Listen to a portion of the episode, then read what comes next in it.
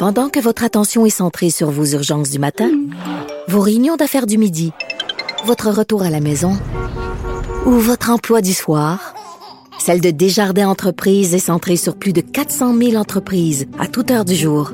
Grâce à notre connaissance des secteurs d'activité et à notre accompagnement spécialisé, nous aidons les entrepreneurs à relever chaque défi pour qu'ils puissent rester centrés sur ce qui compte, le développement de leur entreprise.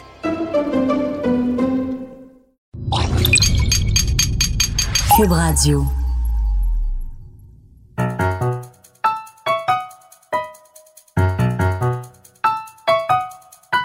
Ici Mathieu Bocoté et bienvenue aux Idées le monde.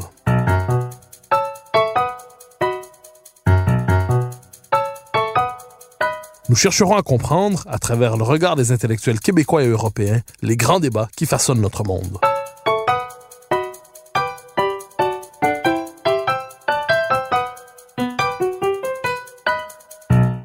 Alors qu'elle semblait initialement appartenir à l'univers de la science-fiction, la question du transhumanisme s'impose de plus en plus à nous comme une réalité avec laquelle nous devrons composer, individuellement et collectivement.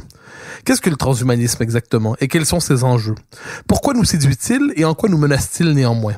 Pour nous éclairer et comprendre quelque chose, je reçois aujourd'hui le philosophe Olivier Ré, qui a publié L'heure et malheur du transhumanisme. Olivier Ré, bonjour. Bonjour.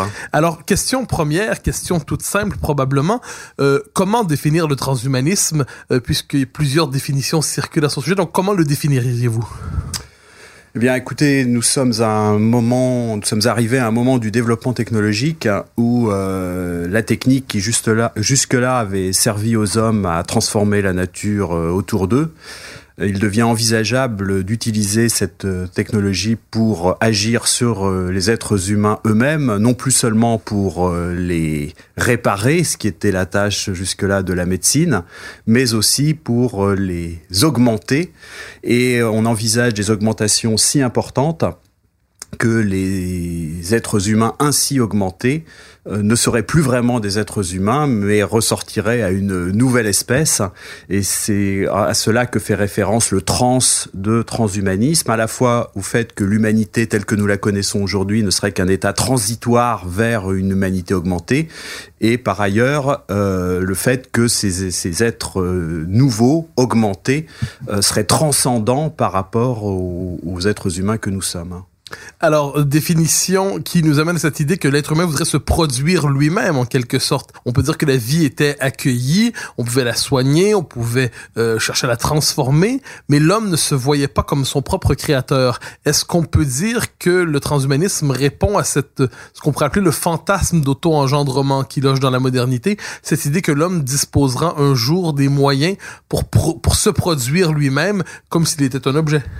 Bah, C'est-à-dire que effectivement, ça, ça, joue en tout cas sur euh, ce fantasme de l'auto-engendrement qu'on voit d'ailleurs à l'œuvre dans, dans sur d'autres sujets qui euh, sont, sont connectés.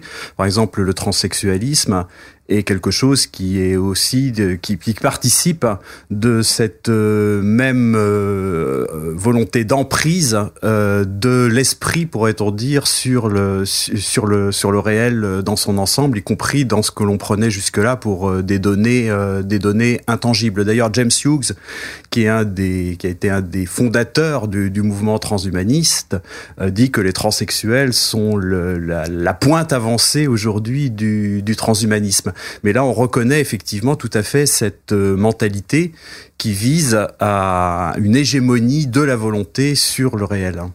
Alors, le transhumanisme, euh, longtemps relevé probablement à sa manière de l'univers de la science-fiction, euh, peu à peu, nous apprenons à le prendre au sérieux. Et il faut bien convenir d'une chose, s'il en inquiète plusieurs, il en séduit bien d'autres. Ah, quelle est la force de séduction de cette, je ne dirais pas cette idéologie, mais à tout le moins ce courant nouveau? Comment expliquer que certains êtres humains ne soient pas, que certains intellectuels, les scientifiques, ne soient pas effarés par cette possibilité nouvelle, c'est-à-dire un homme qui est à lui-même qui se voudrait lui-même son propre créateur, qui voudrait se modifier technologiquement. Comment expliquer autrement dit la part de séduction qu'il y a dans le transhumanisme?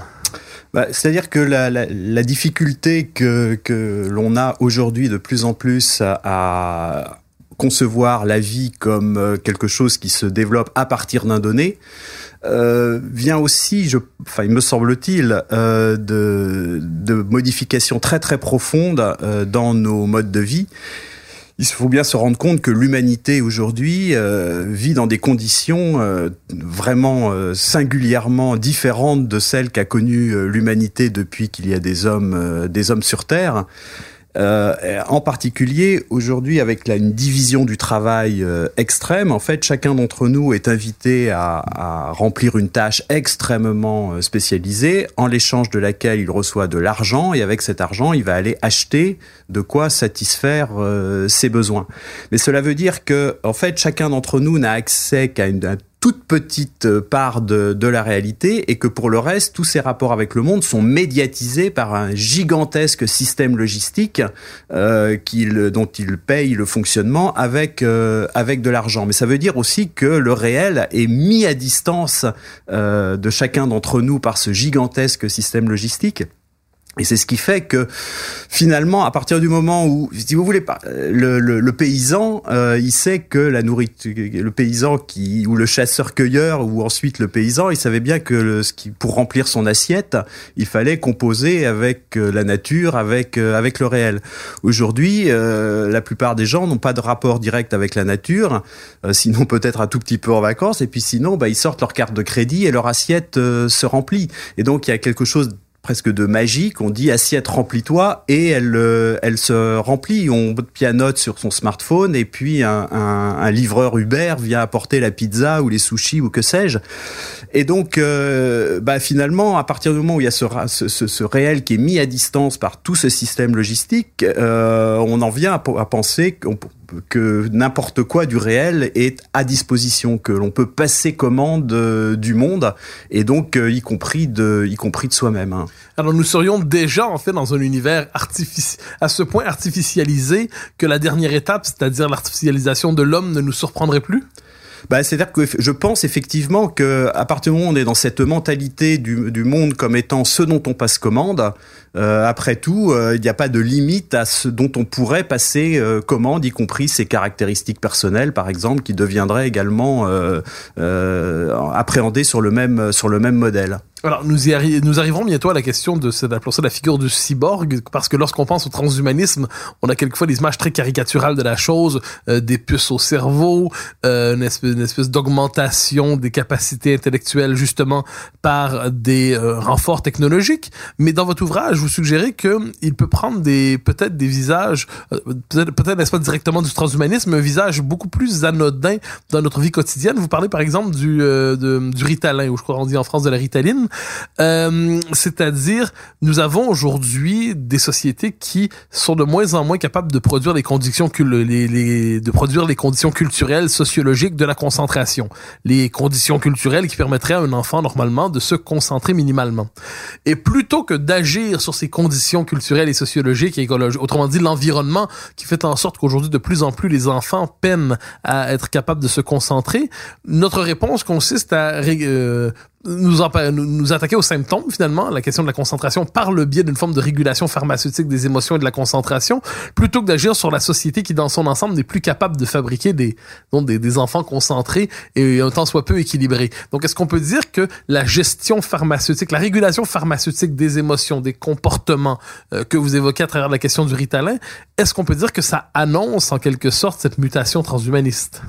Bah, en tout cas, ça en fait, ça en fait partie euh, très très clairement. Mais vous avez fait allusion euh, à la notion de, de, cyborg. Quand on y réfléchit, c'est très intéressant. C'est une notion qui a été euh, introduite euh, par deux chercheurs américains en 1960 dans le contexte euh, de de la conquête spatiale puisque en fait en 57 euh, les soviétiques avaient été les premiers à lancer un, satellite euh, terrestre. Et puis ensuite euh, ils avaient été les premiers à envoyer un homme en orbite dans ce satellite. Et à ce moment-là les États-Unis étant très vexés de s'être laissés distancer dans cette conquête de l'espace se sont lancés à corps perdu dans un grand programme pour montrer que la technologie américaine était meilleure. Mais d'emblée quand les, les gens essayaient de trouver trouver des intérêts autres que symboliques à cette conquête spatiale. On se rendait bien compte que la conquête de la Lune, qui allait finalement aboutir en 1969 avec les missions Apollo, euh, ne n'avait vraiment aucun autre intérêt que de que, que que de distancer les soviétiques, mais on se disait que la conquête spatiale ne pourrait euh, donner des éventuellement des résultats intéressants que si on s'il y avait des, des, des hommes qui pouvaient voyager beaucoup plus longtemps.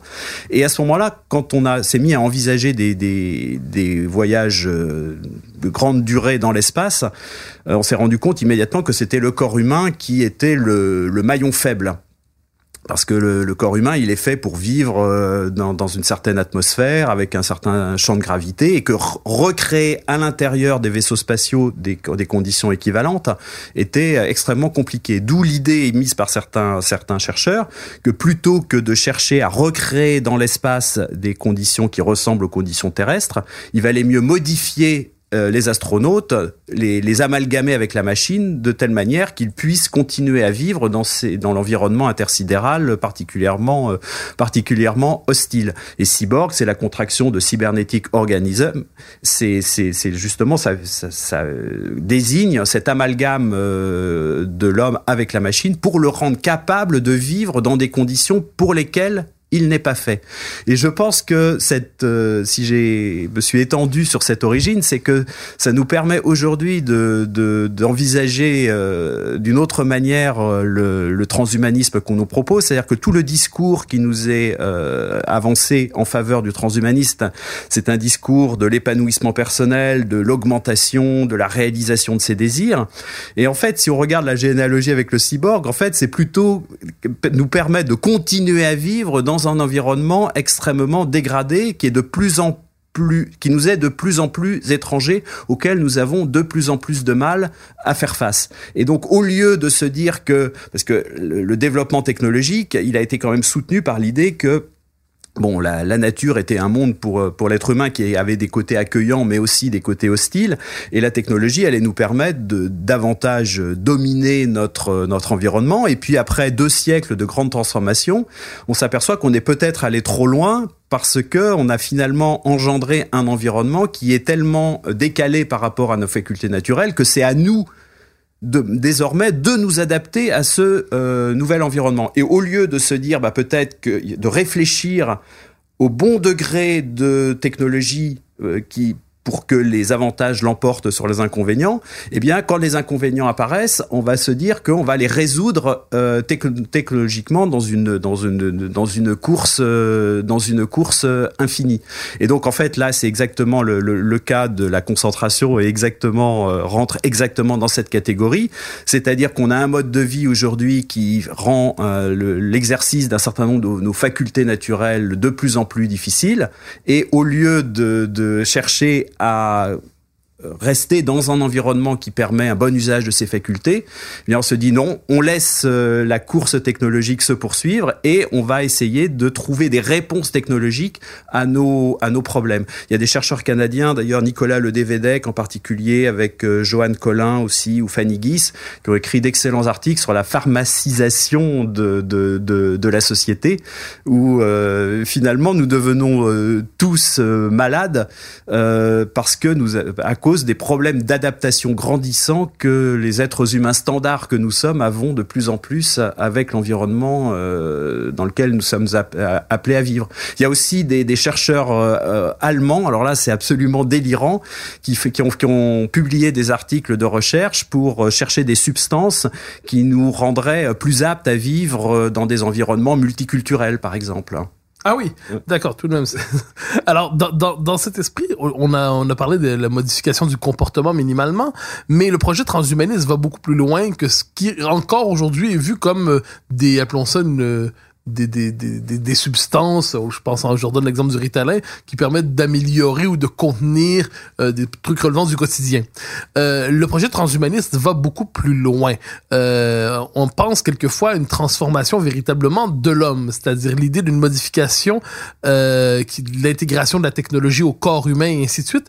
Euh, Pouvez-vous nous donner quelques exemples des ambitions qui vous semblent peut-être les plus exagérées du transhumanisme aujourd'hui, qui relèvent peut-être de la science fiction pour les 10 prochaines années, mais dans les 50, 60 prochaines années, on pourrait croire que ces, euh, ces idées, ces élucubrations, pour certains, ces, ces, ces rêves, ces cauchemars, finirait par mordre sur, euh, sur l'humaine nature bah, C'est-à-dire que, bon, il y, a des, y a les promesses les plus extrêmes, bon, c'est euh, la disparition de toutes les maladies, la disparition du vieillissement, la disparition de la mort, l'amalgame total de, de, de l'être humain avec euh, la machine, le branchement direct du, du cerveau et, et sur, sur la machine, la symbiose entre, entre l'homme et l'ordinateur, etc.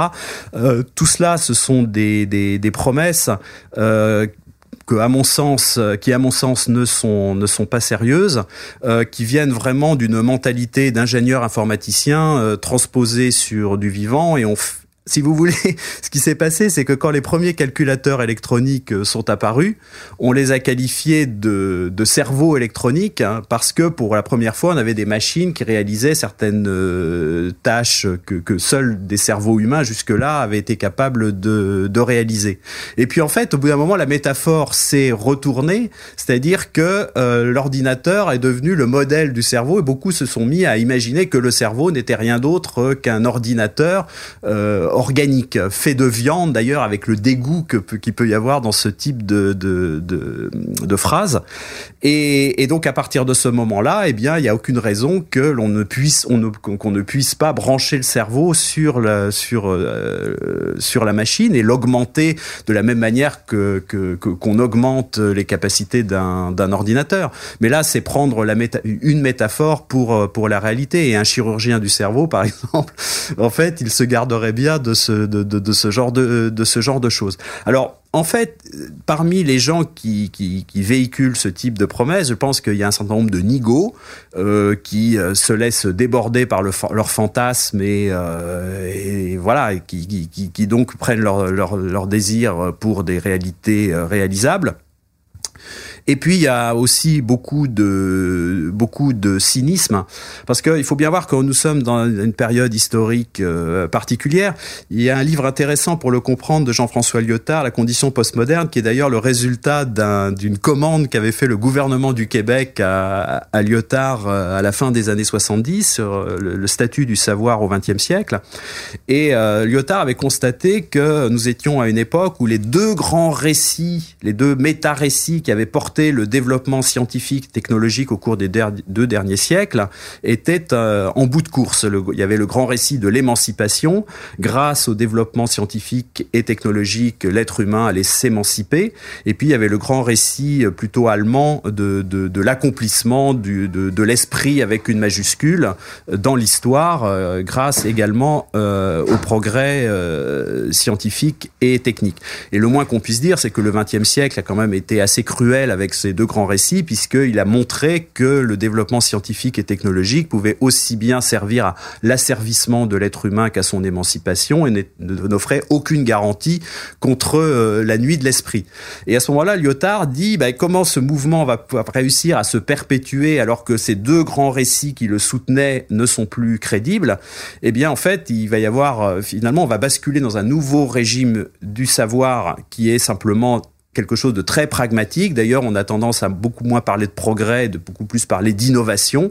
Bon, il faut innover, mais c'est une sorte de, dynamique qui doit se poursuivre. Mais ceux qui ont intérêt à ce que cette dynamique se poursuive sentent que pour faire adhérer les, les populations de plus en plus dubitatives sur les bénéfices à attendre de la poursuite de ce mouvement, eh bien, il faut leur offrir un nouveau grand récit de remplacement.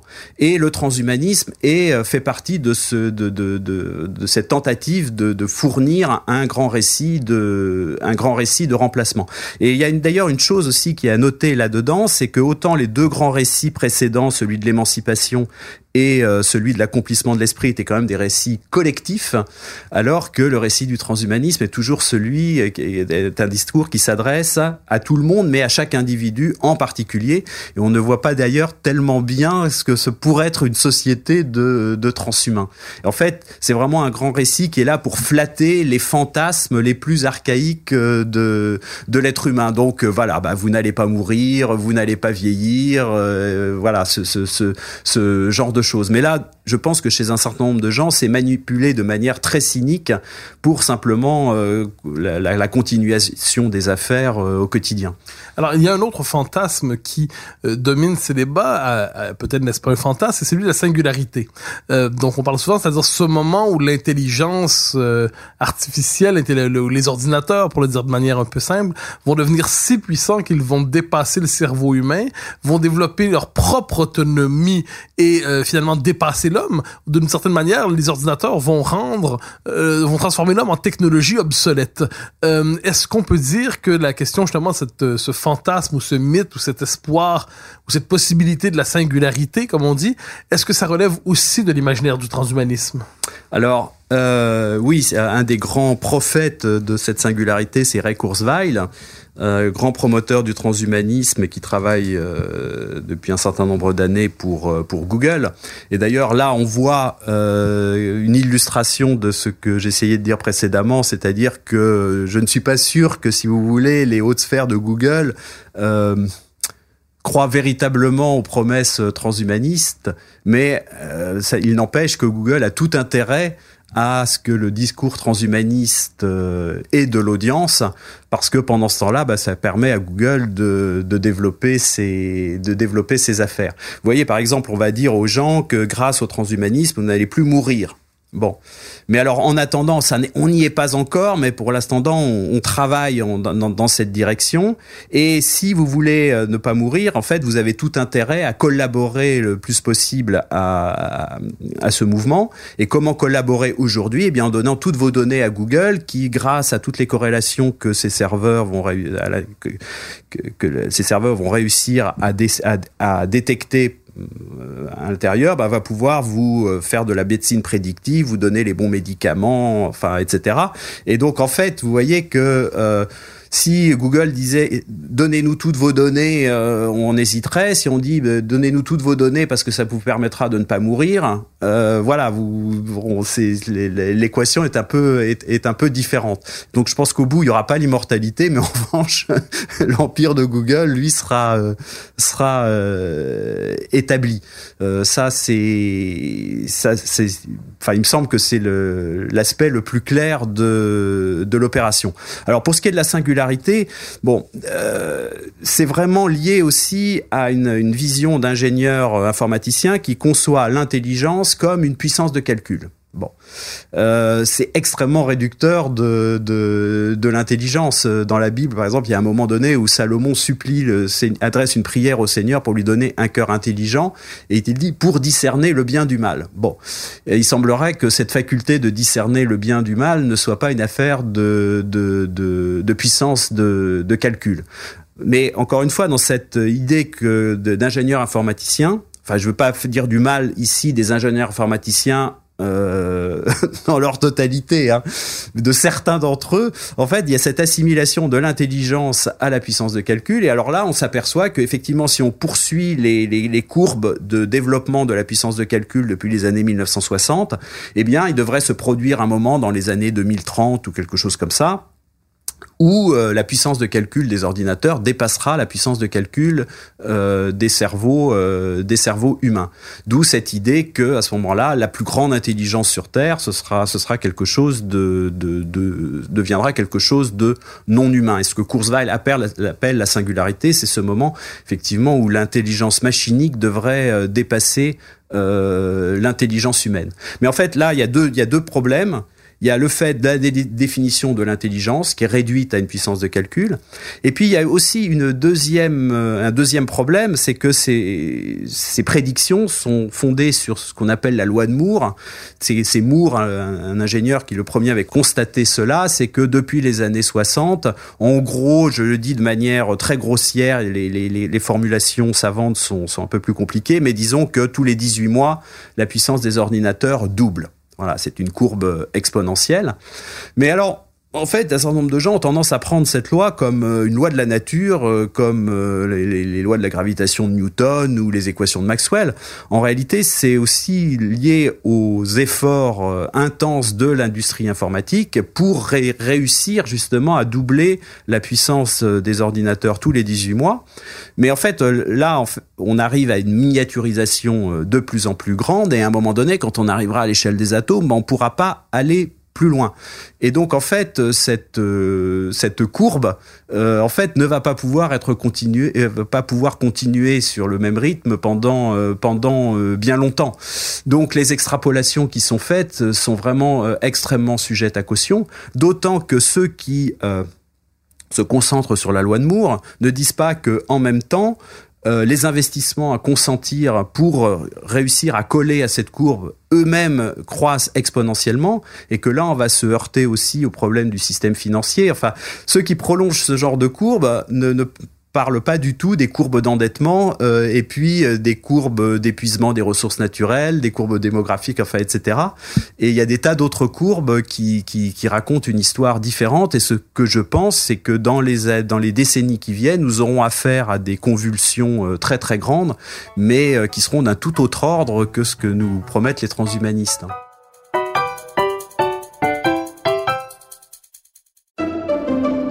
Pendant que votre attention est centrée sur vos urgences du matin, vos réunions d'affaires du midi, votre retour à la maison ou votre emploi du soir, celle de Desjardins Entreprises est centrée sur plus de 400 000 entreprises à toute heure du jour. Grâce à notre connaissance des secteurs d'activité et à notre accompagnement spécialisé, nous aidons les entrepreneurs à relever chaque défi pour qu'ils puissent rester centrés sur ce qui compte, le développement de leur entreprise.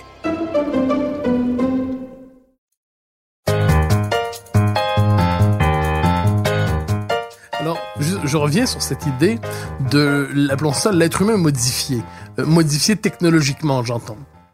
Vous évoquez dans votre ouvrage la possibilité euh, dans le monde qui, en fait, dans le monde qui est peut-être même déjà un peu le nôtre, mais presque d'un nouvel eugénisme, c'est-à-dire plus la connaissance sera fine des modes de production euh, de l'être humain, plus il sera. Et on dit la possibilité, par exemple, euh, d'empêcher la transmission de certaines maladies euh, au moment de, avant même la naissance de l'enfant, euh, la possibilité d'agir sur euh, sur le fœtus pour pour pour en faire réparer ce qui serait un fœtus défectueux d'une manière ou de l'autre, ça peut aller quand même très loin. C'est-à-dire certains s'en réjouiront peut-être au début en disant très bien ça permet d'éviter telle ou telle maladie, mais on peut voir aussi la possibilité de le fantasme de l'humain augmenter aussi par là, c'est-à-dire fabriquer un être humain plus un être humain augmenté dès la conception d'une certaine manière est-ce qu'on ne peut pas voir là justement une nouvelle forme d'eugénisme qui ne sera pas sans lien non plus avec de nouveaux, de, un, nouveau mode d'inégalité sociale qui pourrait être euh, assez brutal quand même? Oui, alors euh, là, vous voyez, justement, il y a le transhumanisme, le, discours transhumaniste avec ses, ses, immenses promesses, et puis on pourrait dire qu'il y a le transhumanisme réellement existant. Et euh, le transhumanisme réellement existant, ce sera pas des, êtres humains avec des capacités euh, incommensurables par rapport à, par rapport aux nôtres. Mais en revanche, il y a un certain nombre de firmes qui ont tout intérêt à développer le discours transhumaniste parce que le discours transhumaniste habitue euh, tout un chacun à considérer l'être humain comme un chantier technologique. Et à partir du moment où chacun d'entre nous est considéré comme un chantier technologique, eh bien en fait, ça va permettre en fait tout un tas euh, d'interventions qui euh, restent aujourd'hui encore moralement euh, problématiques. Et en fait le, le discours transhumaniste est là pour abaisser on pourrait dire le, le, les réticences affaiblir les réticences morales que, que, que l'on aurait vis-à-vis de ce type de manipulation. Mais vous voyez dans, là dans ce qui dans, dans la, la, question de, de, de sélectionner des embryons de, de, de, de faire des diagnostics euh, sur euh, sur l'ADN euh, embryonnaire pour implanter les, les, les, ce qu'on va juger les bons embryons, etc. Vous voyez que là on est on est très très loin de l'immortalité, de l'insymbiose avec la machine, etc. Ça, ça c'est et en fait c'est là où je c'est pour ça que je parlais beaucoup de l'heure du, du transhumanisme. C'est-à-dire qu'en fait il y a un certain nombre de promesses spectaculaires qui sont mises sur le devant de la scène, qui ne se réaliseront jamais, mais qui sont là en fait. Vous savez, c'est comme quand une armée attaque je sais pas, fait le siège d'une ville, elle va, elle va, elle va simuler une attaque d'un côté pendant qu'elle creuse une mine de l'autre côté pour attirer l'attention la, la, des défenseurs du mauvais, du mauvais côté. Et là, on va polariser l'attention sur, sur un certain nombre de choses pendant que des choses tout à fait concrètes se produisent du, sur, sur un autre, sur un autre plan. Et là, en fait, avec ce, qui se passe aujourd'hui, avec l'extension le, des, des, des, cas où l'on aura recours à la procréation dite médicalement assistée, évidemment, qui dit procréation artificielle, dit possibilité de diagnostic sur les embryons. Et en fait, là, on a un coin qui est enfoncé. Et à partir du moment où les gens qui ont recours à ces techniques pour avoir des enfants pourront recourir à ces techniques, les autres se diront, bah alors nous qui faisons des enfants à l'ancienne, on, court des risques que les autres ne courent pas, et ils vont réclamer éventuellement eux-mêmes le recours à ces, techniques pour, euh, pour rétablir, euh, pour rétablir l'équilibre. Mais ça, effectivement. Mais vous voyez que là, il ne s'agit pas de, de, donner des capacités euh, euh, extraordinaires à l'être humain sans équivalent, mais il s'agit d'adapter euh, par divers techniques le mieux possible l'être humain au, monde euh, ambiant. Alors, il y a, euh, je fais un détour à travers un concept qui est à la mode aujourd'hui. Euh, on parle aujourd'hui beaucoup de l'antispécisme, c'est-à-dire qu'on ne veut pas reconnaître euh, la, la, distinction qualitative de l'homme par rapport à l'ensemble du vivant. L'homme ne serait qu'une partie du vivant parmi d'autres. Il ne devrait pas avoir un statut symbolique, ontologique, métaphysique distinct d'une manière ou de l'autre. Euh, est-ce qu'on donc, et ça c'est le discours antispéciste qui nous vient d'une partie du champ idéologique, mais est-ce qu'on peut dire qu'inversement, euh, dans l'utopie transhumaniste, est-ce qu'il n'y a pas une autre forme, une récupération de cette idée d'une non-spécificité du genre humain euh, lorsque on le présente justement seulement comme une technologie, c'est-à-dire une technologie un peu défaillante, un peu vieillotte, un peu usée, une technologie qui n'est pas sans, euh, sans honneur, mais qui euh, confirmerait, ne serait-ce que par la mort, le fait qu'elle est euh, fondamentalement viciée dès le début. Est-ce qu'il n'y a pas autrement dit dans le transhumanisme? Et donc là, on peut, à partir du moment où ce n'est qu'une technologie, mais quel problème alors de l'augmenter technologiquement? Quel est le problème d'améliorer la, la, la, bête si on est capable seulement par, euh, par génie technologique. Est-ce qu'on ne peut pas dire que de ce point de vue, il y a une difficulté dans ce qu'on appelle l'imaginaire du transhumanisme à penser le propre de l'humain, à penser le propre de l'homme, à penser la singularité humaine? Oui, oui, ben, il y, a une connexion très, très claire entre le transhumanisme et l'anti euh, l'antispécisme. Dans les deux cas, d'ailleurs, ce sont des gens qui vont récuser euh, la singularité humaine et pr préférer parler de personnes. Et comme, comme pour les antispécistes, il y aura des personnes animales comme il y a des personnes humaines. Pour les transhumanistes, il y aura des, des, des, aussi cette notion de personne permet de complètement diluer euh, la notion euh, d'humain, puisque la notion de personne pourrait s'appliquer aussi bien à un humain standard qu'à un humain euh, avec euh, amalgamé à la machine, avec de toutes sortes, euh, toutes sortes d'augmentations. Et à ce moment-là, cette notion de personne, elle peut aller effectivement de, de, depuis, depuis l'animal jusqu'au jusqu'au jusqu'au cyborg. Là, de ce point de vue-là, effectivement. Mais euh, euh, on pourrait aussi voir que ce, ce, cette dilution du, du d'un propre de l'humain. Euh, elle est à l'œuvre aussi dans, la pensée cybernétique euh, qui s'est développée euh, au lendemain de la Seconde Guerre mondiale, en particulier à partir des travaux de Norbert Wiener. Euh, Céline Lafontaine a, a, bien étudié ce, phénomène. Et chez Wiener, de toute, il, conçoit tout être vivant comme étant caractérisé par un certain nombre d'informations qui, qui, vient se plaquer sur euh, qui vient se plaquer sur la matière. Et donc en fait dans cette conception là effectivement de, de, depuis l'animal jusqu'au cyborg en fait ils sont ce sont toujours des organismes euh, des organismes cybernétiques. Alors il y a un autre point commun aussi je dirais entre les antispécistes et les et les transhumanistes. C'est aussi leur base de recrutement euh, parce qu'en en fait, ce sont tous des gens qui vivent dans des grandes métropoles et euh, qui ne savent pas ce que c'est que la nature. Jamais vous trouverez un paysan qui soit transhumaniste, ni un paysan qui soit antispéciste. Voilà.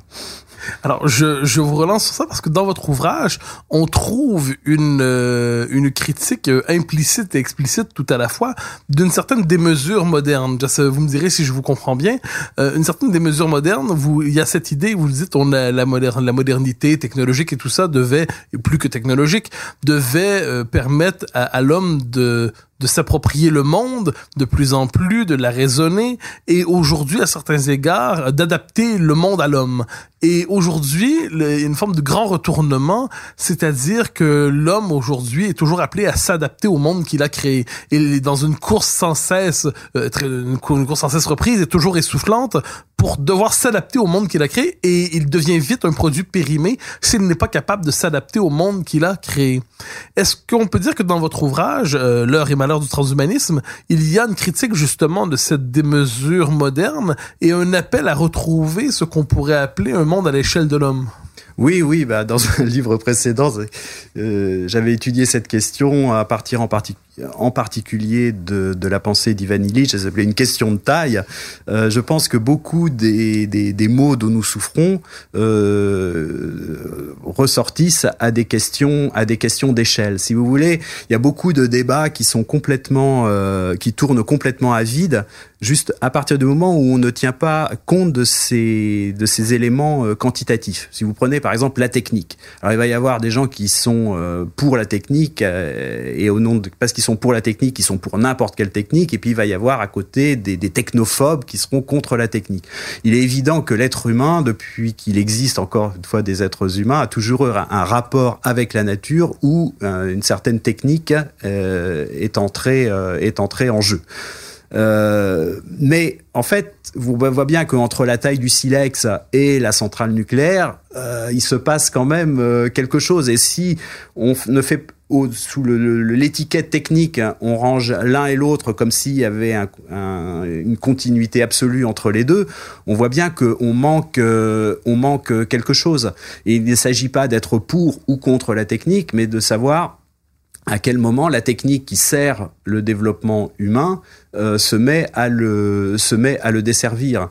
Euh, et en fait pour toutes les questions justement souvent le bien et le mal ne résident pas dans des principes ils résident dans leur euh, dans l'échelle à laquelle euh, ils vont se être être appliqués. Il y a un dialogue de, de, Platon qui est extraordinaire de ce point de vue-là, c'est le Philèbe où il y a Socrate qui vient discuter avec un disciple de Philèbe sur ce qu'est le souverain bien.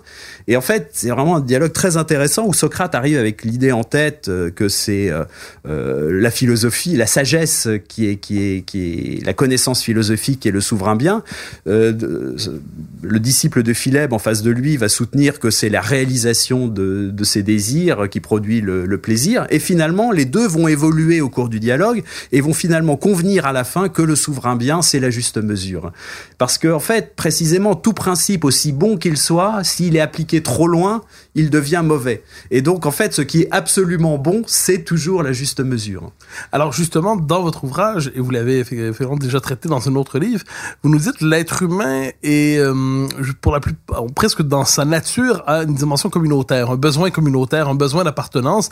Et longtemps, l'homme a vécu dans de petites communautés, des petites communautés où il pouvait relativement s'autodéterminer parce que la communauté avait sa cohérence, justement. Et le monde qui est le nôtre aujourd'hui vient faire violence à cette aspiration communautaire d'une manière ou d'autre, à cet instinct communautaire, ce désir d'appartenance.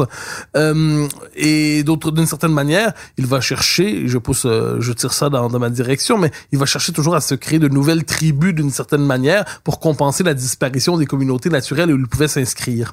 Euh, dans cet esprit, euh, est-ce qu'on peut dire que l'horizon de notre temps consiste moins justement à se laisser porter par ce fantasme démiurgique de la ref, de, du refaçonnement du monde à l'image d'une de la, de la, volonté humaine magnifiée, mais tout simplement redécouvrir une échelle humaine, à la fois pour les communautés politiques, mais aussi une échelle humaine dans notre rapport à la technique. Oui, oui, tout à fait, euh, tout à fait. Mais vous voyez, euh, je parlais du terme technique euh, qui, qui devenait trompeur lorsqu'on englobait sous la même étiquette la taille du silex et la centrale nucléaire. On va dire que le terme société est également trompeur lorsqu'on on, l'emploie aussi bien pour désigner euh, un petit groupe de chasseurs-cueilleurs et puis les gigantesques sociétés euh, contemporaines. Et la, la, la première caractéristique d'un groupe humain, c'est sa taille. Avant même toute question de d'institution, de, de, fonctionnement, de mode de fonctionnement, c'est d'abord d'abord sa taille. Déjà parce que la taille va déterminer énormément des modes de fonctionnement, euh, des modes de fonctionnement possibles.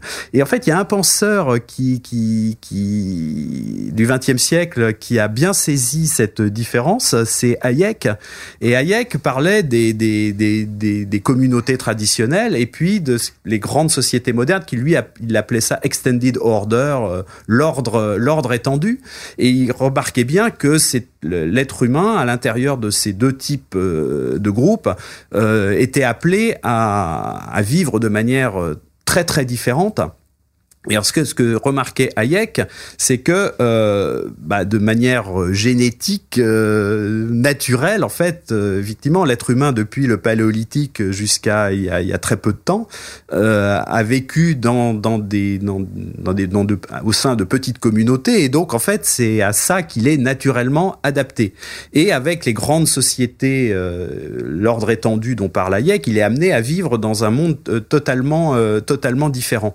Et euh, ce que dit Hayek, il voit bien qu'il y a une, grande tension qui est créée à l'intérieur des individus modernes euh, du fait de, la discrépance entre euh, des facultés naturelles et le monde dans lequel nous sommes plongés. Mais alors la, réponse de Hayek, c'est eh ben oui, mais il, faut par une sorte d'ascèse, eh bien, surmonter euh, nos désirs, euh, nos désirs communautaires pour nous donner complètement, euh, pour répondre totalement aux réquisitions de, de, de l'ordre étendu.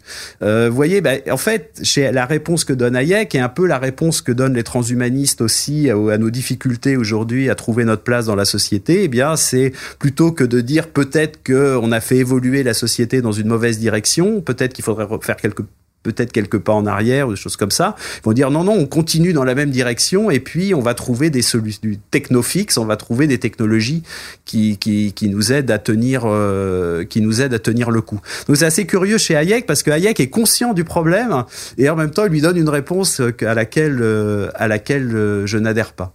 Alors, il nous reste le temps d'une question. Euh, vous, vous, nous dites finalement, il faut faire de l'homme la mesure euh, des développements donc de la société, mais aussi du développement de la technique, euh, si je comprends bien. Or, euh, la réponse qui sera souvent faite consiste à nous dire euh, vous n'y peu importe ce que l'on peut souhaiter, peu importe les limites que l'on veut poser, si l'homme peut le faire, l'homme va le faire. C'est-à-dire que le développement technique répond non pas à la, presque une volonté humaine, mais presque un développement naturel. Et chaque nouvelle innovation en engendre de nouvelles.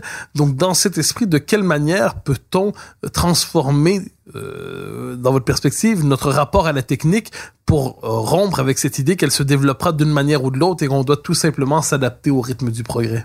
Enfin, le fait que le, le, fait que la technique se développe toujours davantage, euh, vouloir ancrer cela dans, dans une nature humaine me semble ex, extrêmement extrêmement contestable. En fait, toutes les sociétés traditionnelles ont su euh, mettre des limites euh, à certaines à certaines choses. C'était des sociétés de de la limite. Les grands préceptes grecs, c'était rien de trop. Et puis connais-toi toi-même, connais-toi toi-même. Ça voulait dire en fait, ça voulait pas dire va faire une psychanalyse. Ça voulait dire ne te monte pas la tête, sache que tu n'es pas un dieu, que tu es un que tu es un mortel. Et puis on disait que Hercule avait euh, inscrit sur à Gibraltar sur les colonnes qui portent son nom la sentence nec plus ultra, pas plus loin. Et puis on s'aperçoit que Charles Quint, au XVIe siècle, eh bien, il prend comme devise de son empire plus ultra. Et là, on a vraiment ce renversement entre la sagesse ancienne et médiévale et euh, cet appétit moderne du dépassement de toutes les frontières. Mais euh, si c'était vraiment dans la nature humaine, on comprend pas très bien pourquoi il aurait fallu attendre le XVIe siècle euh, européen pour que ça s'exprime. Euh, en fait, je pense aussi que, euh, enfin, il me semble qu'aujourd'hui, le, le principe principal euh, empêchement que l'on aurait à mettre des limites au développement technologique, c'est que euh, depuis justement la, la, Renaissance, en fait, le développement technique est devenu le principal dispensateur de puissance. Et donc, en fait, quand bien même on se dit qu'il faudrait mettre des limites à ce développement, euh, le risque d'une de toute euh, société, toute communauté qui se met à l'écart de ce développement, c'est de se trouver asservi par ceux qui auront continué euh, sur la voie du développement. C'est exactement ce qui s'est passé euh, au 19e siècle euh, pour des tas de peuples sur la Terre qui se sont trouvés colonisés par les Européens simplement parce que grâce à leur technique supérieure, les Européens avaient des canons et des fusils contre des arcs et des contre des arcs et des saguets. On ne peut pas comprendre le, le, la frénésie technologique qui s'est emparée de la Chine euh, au cours des dernières décennies si on ne se rappelle pas que pour les Chinois, le siècle 1850-1950, c'est ce qu'ils appellent le siècle de l'humiliation, parce que l'empire du milieu vivait tranquillement chez lui, et puis qu'à un moment donné, les Européens ont débarqué et euh, ont fait des guerres de l'opium, enfin des guerres absolument insensées, euh, pour euh, simplement parce qu'ils pouvaient se le permettre grâce à leur euh, grâce à leur armement. La phrase qu'a prononcée Mao en 64 après l'explosion de la première bombe nucléaire chinoise, ça a été maintenant plus personne ne pourra rire de la Chine. Et, et en fait, la, la, voilà c'est ça le, problème. Et euh, prenons aux États-Unis la communauté des Amish qui elle vit en, refusant cette, cette, spirale euh, technologique.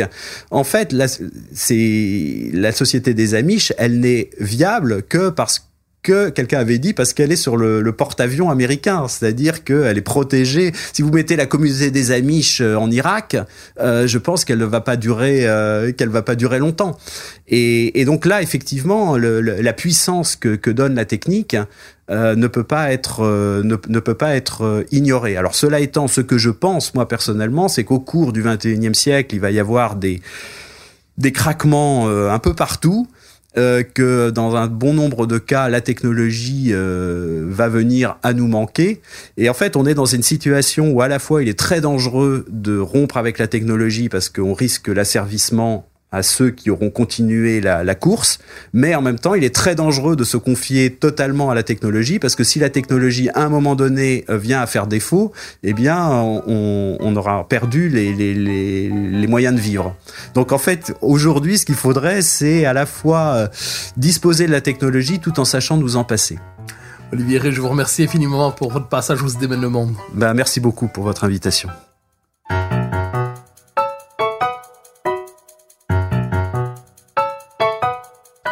Chers auditeurs des Idées mènent le monde, vous pouvez faire connaître le balado sur vos réseaux sociaux en partageant les épisodes que vous aimez. Cela nous donne à chaque fois un fier coup de main pour faire découvrir le balado. Ainsi, si vous écoutez sur une autre plateforme que Cube Radio, laissez-nous un commentaire. C'est encore une fois un geste qui nous permet de faire connaître la série au plus grand nombre.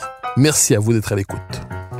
Vous pouvez me suivre sur Twitter et sur Facebook. Vous pouvez également lire mes chroniques chaque mardi, mercredi, jeudi et samedi dans le Journal de Montréal. Et chaque semaine, vous pouvez me suivre à la joute à TVA. Animation et recherche Mathieu Bock-Côté. Réalisation Anne-Sophie Carpentier. Une production Cube Radio.